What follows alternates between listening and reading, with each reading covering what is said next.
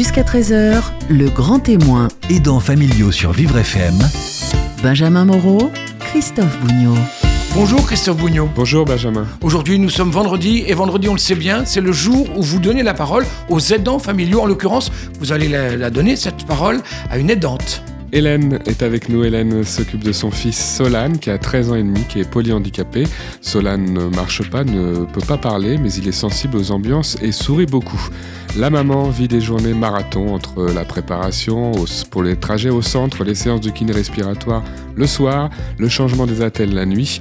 Elle doit également garder du temps pour elle, pour ses deux filles, et a comme projet de retravailler. Hélène nous parle dans un instant de sa relation avec Solane. Puis à la fin de l'émission, n'oubliez pas, euh, vous allez retrouver tous les conseils de notre psychologue Michel Guimel-Chambonnet. Jusqu'à 13h, le grand témoin. Aidants familiaux sur Vivre FM. Avec Malakoff Médéric. Bonjour Michel.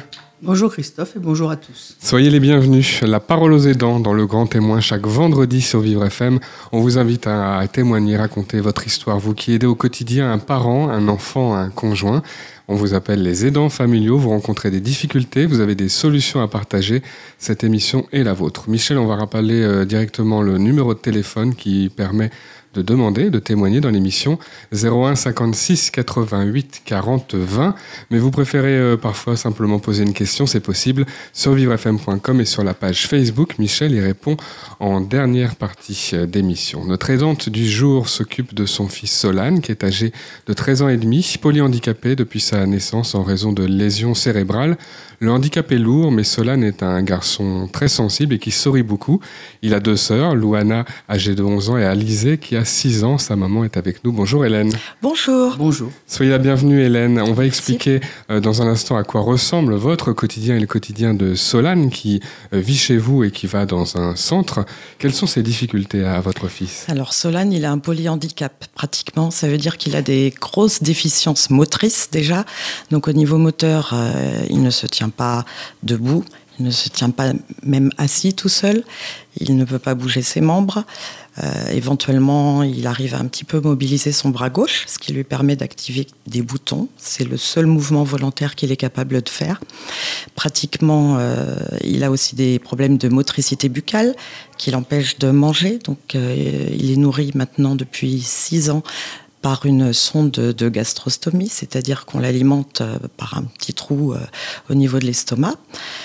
Euh, Et puis au niveau de la communication, Solane ne parle pas. Est-ce que ça veut dire pour autant qu'il n'y a pas de communication Non, exactement. Il n'a pas de langage verbal, pas de communication, pas de code de communication non plus, mais il communique beaucoup, beaucoup par le regard, par des sourires, par des mimiques, euh, par des quelques vocalises, euh, par des mouvements euh, du tronc, du torse, de la tête. Et toute l'attention doit être portée sur ces mouvements pour essayer de comprendre ce qu'il cherche à exprimer. Et c'est là la, clé de la communication avec des enfants comme Solane, c'est mmh. d'essayer de comprendre ce qu'il cherche à nous dire. C'est ça. Vous avez l'impression d'arriver à comprendre toujours ce qu'il veut euh, vous dire? Alors, euh, on, est beaucoup dans l'affectif. Beaucoup, beaucoup dans l'affectif, dans les sensations. Dans, il, sent beaucoup les ambiances. Et nous, malheureusement, ce qu'on ne peut pas comprendre, c'est tout ce qui est technique. S'il a mal, il grimace, mais on ne saura pas où il a mal. Donc il va falloir euh, bah, user de sa connaissance de parents, euh, des fois avec des médecins quand il a vraiment très mal. Euh, donc c'est tout ce qui est technique. On a une évaluation de son niveau de cognitif qui est, qui est très très difficile à évaluer. on sait qu'il se repère pas dans le temps, il se repère pas dans l'espace. par contre, il reconnaît très bien les personnes, il reconnaît les voix. Euh, donc ce qu'il faut, c'est être attentif à, tout ça et, comment il réagit. Et aussi euh, l'inciter à s'exprimer. Et ça, c'est très, très, très difficile. Ça prend du temps, en fait. Ça prend du temps. C'est le mot-clé, le temps. Oui. Et Michel Bonnet. J'imagine aussi que du coup, ça vous oblige à avoir toujours un œil sur lui pour attraper au vol toutes les manifestations de son visage euh, qui pourrait vous donner une indication sur ce dont il a besoin ou, son état. Exactement. Il faut toujours le, le, le, le faut le surveiller, regarder, le voilà. regarder, Oui. être attentif. Il vocalise peu, il le fait, hein, il est quand même capable d'appeler quand il a besoin d'attention. Et tout ça, c'est beaucoup plus, c'est d'autant plus difficile pour lui qu'il est un enfant très, très, très patient, qui est beaucoup dans le regard, l'attention aux autres. Il est très observateur de ce qui se passe à la maison. Il suit ses sœurs qui courent partout. Et il est très patient. Du coup, ça peut être facile aussi de, de, de, de moins faire attention à, Ah oui, à bien lui. C'est vrai. Bien sûr. Et c'est une attention de tous les jours.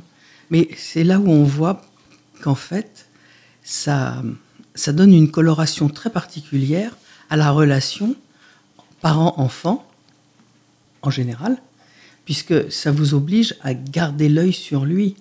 Alors que euh, quand un enfant se développe, en règle générale, les parents, au bout d'un moment, font moins enfin, sont toujours attentifs à leur enfant, bien sûr, mais ils ne, ils ne le surveillent pas autant que vous euh, devez le faire.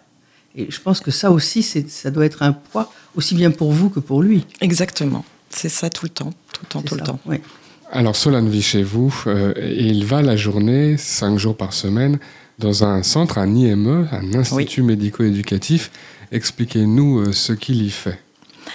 Alors, pratiquement, euh, Solane, euh, euh, un taxi vient chercher Solane à la maison le matin, à 8h moins le quart.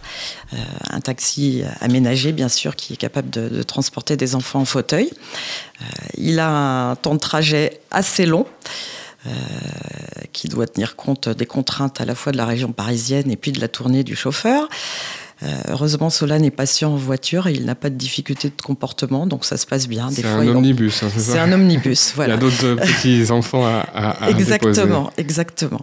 Euh, et donc à l'arrivée, Solane est accueillie dans, dans son centre euh, où les enfants sont répartis par groupes qui correspondent souvent à des, des catégories d'âge.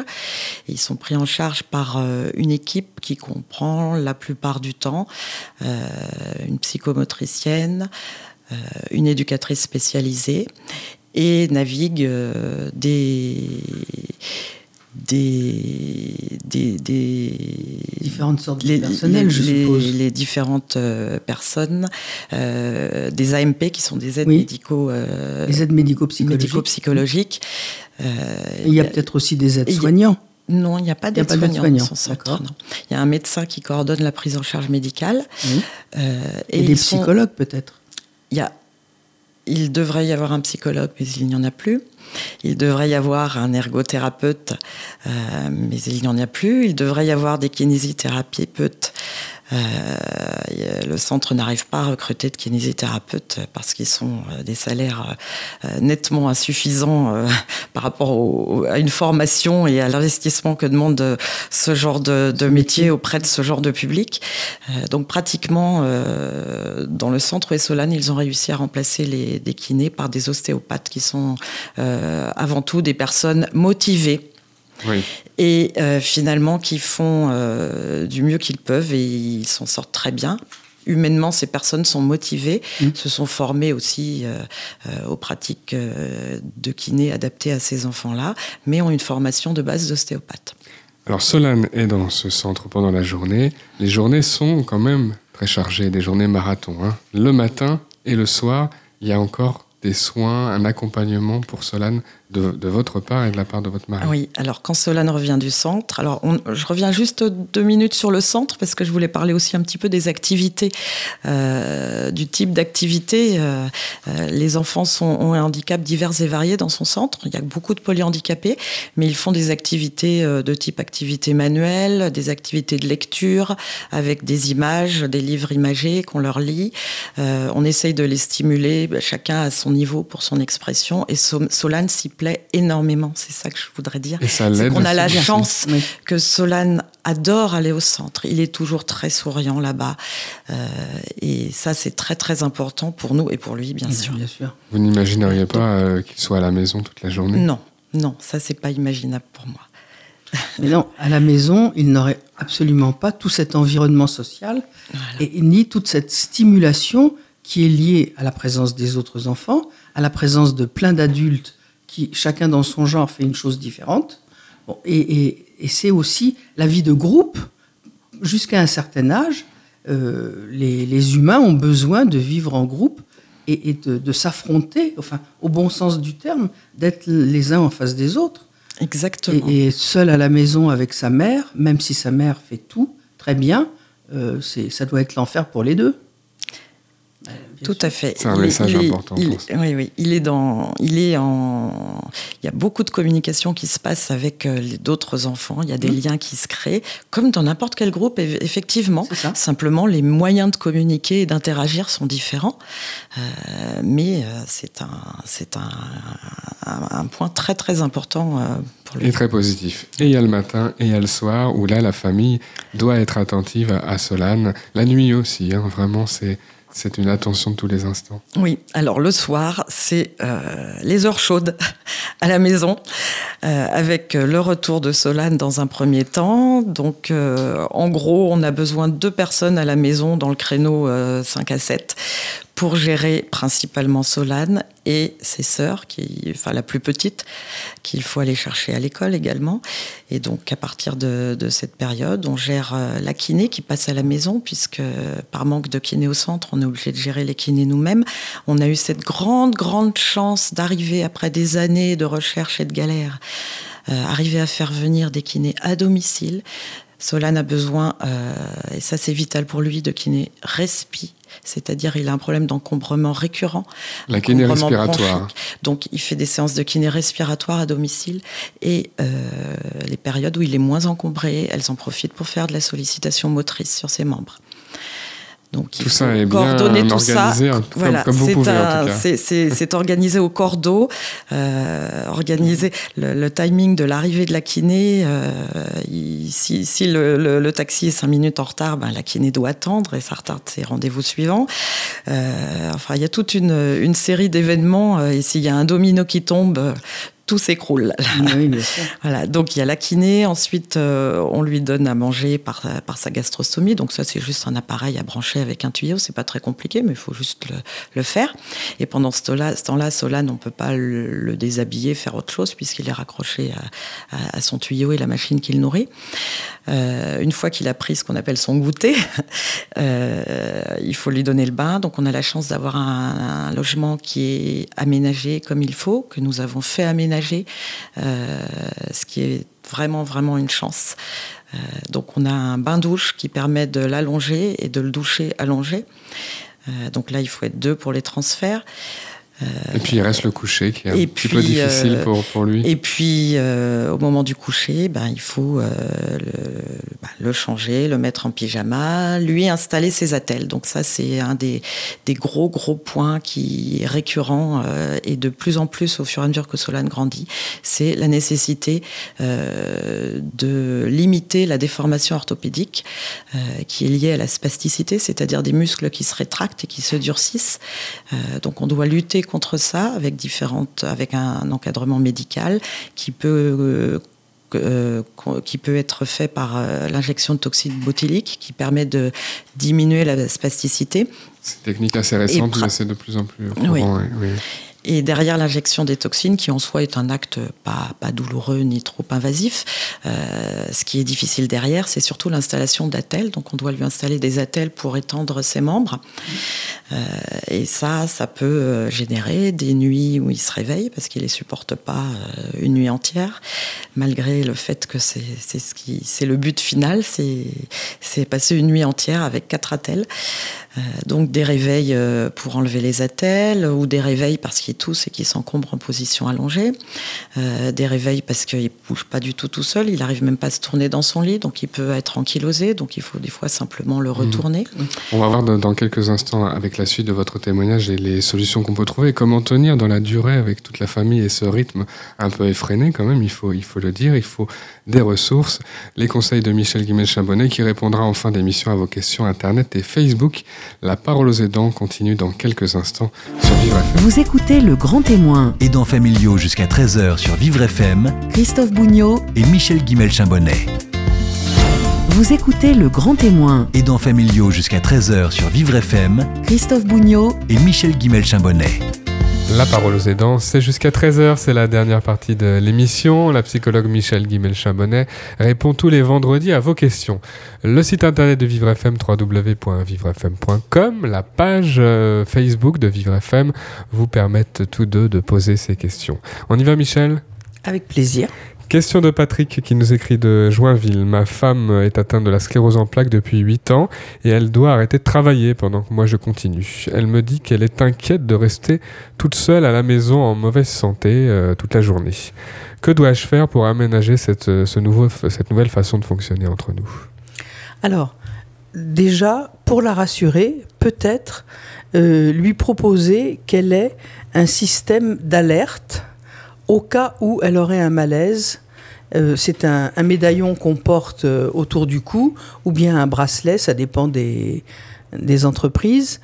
Euh, et si vraiment elle, avait un malaise et qu'elle tombe ou, qu'elle se sente mal, le simple choc de, ce médaillon déclenche le, euh, le système, c'est-à-dire que la personne la plus proche géographiquement d'elle euh, sera alertée, à condition que la personne ait donné son numéro de téléphone, elle sera alertée pour, euh, pour qu'on vienne euh, tout de suite la voir. Si ça ne répond pas, ce sont carrément les pompiers qui sont alertés. Bien sûr, son mari aussi pourra être alerté. Ça, c'est la première chose. La deuxième chose, bah, ça c'est une, comment dire, c'est quelque chose de technique, technologique. Pour l'urgence, c'est bien pour l'urgence et c'est très pratique. Alors, la deuxième chose qui est possible, c'est de demander à ce que une, euh, une personne de compagnie, une dame de compagnie, comme on disait avant, mais ça peut aussi être euh, une jeune fille, un jeune homme, enfin peu importe, vienne passer un moment avec elle et euh, discute avec elle, prenne un café avec elle. Enfin, un moment où elle ne serait pas seule et où elle aurait euh, la possibilité d'une comment dire d'une interaction agréable avec quelqu'un.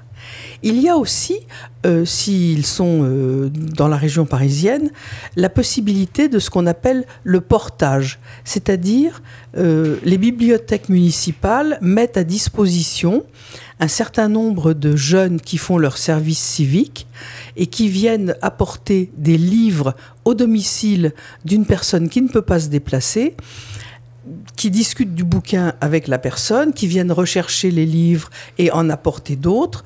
Euh, les les rendez-vous se prennent par téléphone, donc ou par euh, internet. Enfin, justement, il y a une utilisation de tous les moyens de communication modernes d'aujourd'hui, et c'est c'est très agréable parce que ce sont des jeunes gens et des jeunes filles qui sont pleins d'allant, qui sont toujours sympathiques. Vous vous souvenez peut-être que nous en avions reçu ici une, une jeune femme qui était adorable.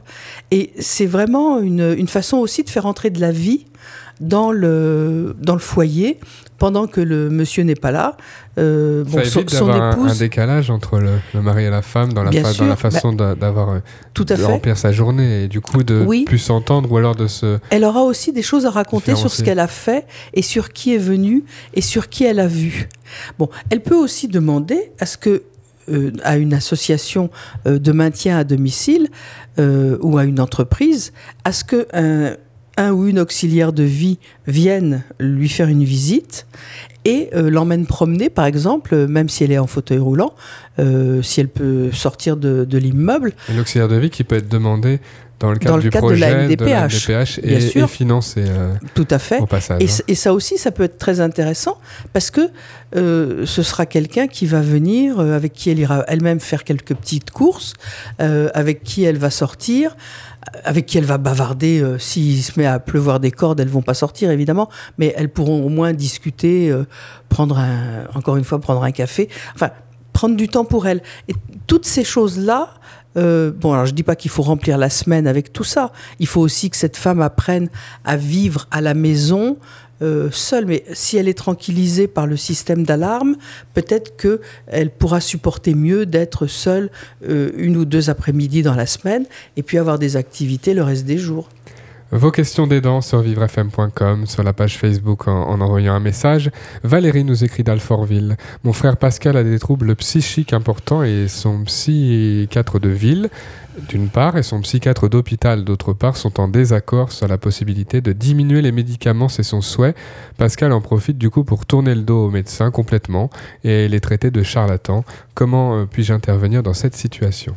Écoutez, je suis très mal à l'aise de cette euh, question parce que je ne suis pas loin de penser que le monsieur a raison de les traiter de charlatans, alors que ça n'est pas ma façon de voir habituelle. Je trouve absolument inadmissible que deux psychiatres qui traitent le même patient soient à ce point incapables de se mettre d'accord sur un minimum de façon à ce que justement le patient n'échappe pas aux soins. Le patient qui est même pris comme intermédiaire apparemment. Tout à On a l'impression qu'il ne se parle pas directement. Si ça se Absolument. trouve, c'est vrai. Euh, Mais bien sûr. Mais ça arrive souvent. Et ça, c'est dramatique. Ce sont vraiment des médecins qui ne savent pas faire leur travail de médecin. Je ne dis pas le travail technique. Ils sont certainement compétents, très bons, les médicaments, tout ce que vous voulez. Ils ont des DU en des États-Unis et compagnie. En tant qu'humain, c'est zéro pointé. Voilà. Et alors, effectivement, mon idée serait de dire euh, continuer de n'en voir qu'un seul, euh, celui qui est le plus facile d'accès, qui est le plus ouvert, celui qui peut éventuellement accepter, euh, mais en faisant très attention, et à ce moment-là, le patient s'engage à vraiment respecter ce qui sera mis en place, à diminuer légèrement les médicaments, de façon à ce que la vie courante soit de meilleure qualité pour le patient, bien sûr. Question des aidants familiaux. Enora nous écrit de la ville de Menton. Ma petite fille est hémiplégique et elle me dit euh, que des petits camarades de CE2 se moquent d'elle souvent. Le maître euh, d'école dit qu'il faut la laisser s'endurcir. Je ne suis pas vraiment d'accord avec ces propos. Qu'en pensez-vous? Je pense que c'est la maman qui a raison et que effectivement le maître n'a rien compris. Euh, oui, les grandes épreuves nous, nous fortifient à condition d'en sortir. Hein mais c'est, c'est à la fois vrai et complètement ridicule de, penser et de dire ça. Non, ce qu'il faut que cette famille fasse, c'est aller voir le directeur de l'école, ensuite parler avec le maître, demander qu'il y ait une réunion avec les enfants, avec éventuellement les, autres parents euh, de, de- des enfants de la classe, et expliquer la situation de la petite fille et expliquer pourquoi euh, autant de méchanceté sont euh, d'abord euh, inadmissibles moralement et d'autre part ne, ne peuvent que euh, la démoraliser et, et ne pas l'aider à progresser. Enfin, les camarades, camarades, ça veut pas dire euh, qui, qui vous entasse, au contraire, ça veut dire qui vous soutient. Donc euh, les camarades sont là pour soutenir cet enfant. Elle a déjà assez de difficultés par elle-même. C'est pas pour que le groupe se ligue contre elle. Elle a parfaitement sa place à l'école, cette Bah, petite fille, euh, parmi les valises, si c'est ce qui Tout lui convient fait. le mieux. Donc il faut Bien pas sûr. accepter cette situation. non, il faut ouais. bien sûr qu'il faut Et quand pas on accepter. explique, ça peut changer des choses. Ça hein. change les choses parce que, en fait, on rejette quand on ne connaît pas et quand on a peur. Et si on explique, on a moins peur, on connaît, et du coup, on ne rejette plus. La question d'Alfred qui nous écrit du 13e à Paris. Mon père euh, est exclu, se voit exclu de l'EHPAD, maison de retraite où il se trouve, parce qu'il ne respecte pas les horaires de retour du soir, et puis parfois il fugue. Mais c'est justement pour ça que j'ai besoin qu'il ne vive pas seul. Comment réagir? Faut-il lui trouver un endroit encore plus fermé? Peut-être. Et peut-être aussi qu'il faudrait demander à l'EHPAD euh, d'avoir une, politique euh, de surveillance. Je n'aime pas beaucoup le mot, mais en tout cas d'encadrement euh, un peu plus euh, fourni par rapport à, ce monsieur qui n'est probablement pas le seul à, sortir et à ne pas rentrer à l'heure. Bon, euh, c'est sûr que pour une vie collective, il y a un minimum de, de contraintes à respecter, mais s'il ne peut pas les respecter, c'est peut-être qu'il ne sait plus euh, lire l'heure, tout bêtement, c'est peut-être qu'il n'a pas de montre, euh, c'est peut-être que, en effet, la vie qu'il a euh, dans cet établissement ne lui paraît pas suffisamment agréable pour qu'il ait envie d'y revenir. Enfin, il y a beaucoup de choses à examiner avant de le mettre à la porte. Donc je crois Notre que ce auditeur, bien. Alfred, a, a raison, je trouve, de dire De- que c'est la- c'est un problème que devrait connaître l'EHPAD. sûr, On se repose sur un établissement pour ce genre de problème. Et, et c'est la question, enfin c'est le point sur lequel je crois qu'il il faut qu'il aille euh, discuter, non pas pour imposer que son père reste là, mais en tout cas comment comment comprendre les, les retours trop tardifs et, et qu'est-ce qu'on peut mettre en place pour que justement euh, il rentre euh, il rentre plus tôt ou peut-être qu'il ne puisse maintenant sortir que accompagné s'il n'est pas à même de rentrer par lui-même. La question des aidants sur vivrefm.com, sur la page Facebook. Stéphanie nous écrit de la ville de Bretigny-sur-Orge. J'aimerais partir en Tunisie, nous dit Stéphanie, pour les 40 ans d'une copine. Mon mari dit qu'il ne se sent pas capable de s'occuper seul de notre fils atteint de troubles autistiques et, d'un polyhandicap. Que puis-je faire? J'ai grand besoin de m'amuser. Alors, il faudrait savoir si cet enfant est pris en charge dans la journée euh, ou s'il est euh, complètement euh, seul à la maison avec un de ses parents. Ça, c'est la première chose, parce qu'il est toujours possible de demander à ce qu'il soit hébergé pendant quelques jours, un accueil temporaire qui permettrait aux parents d'être libérés. Ou alors, si ça n'est pas possible, on peut aussi demander à un membre de la famille ou à un ami proche de venir, non pas pour faire des choses, mais pour être auprès du papa qui se sent un peu impuissant, il faut dire. Et donc, à ce moment-là, peut-être que ça le, ça le désangoisserait et il, pourrait tout à fait s'occuper de l'enfant. Et il est fort probable que le, père euh, envisage le pire et que le pire n'arrivera pas. Mm. Euh, c'est sûr que c'est difficile de s'occuper. Il faut accepter de déléguer, euh, même lorsqu'on considère que c'est délicat, qu'on est les, les, les mieux placés, qu'un des deux parents, par exemple, est le mieux placé pour oui. aider. Bien sûr, mais là, je crois que le père a peur de ne pas être à la hauteur peut-être qu'une présence autre que celle de son épouse le rassurerait suffisamment et il pourrait tout à fait affronter la situation. Et Stéphanie part en Tunisie. Et elle part en vacances, bien sûr. Toutes vos questions sur vivrefm.com, sur la page Facebook, euh, vos difficultés, vos grands bonheurs, 01 56 88 40 20, le numéro de Vivre FM qui vous permet de témoigner chaque vendredi dans la parole aux aidants. Merci Michel. Au revoir Christophe.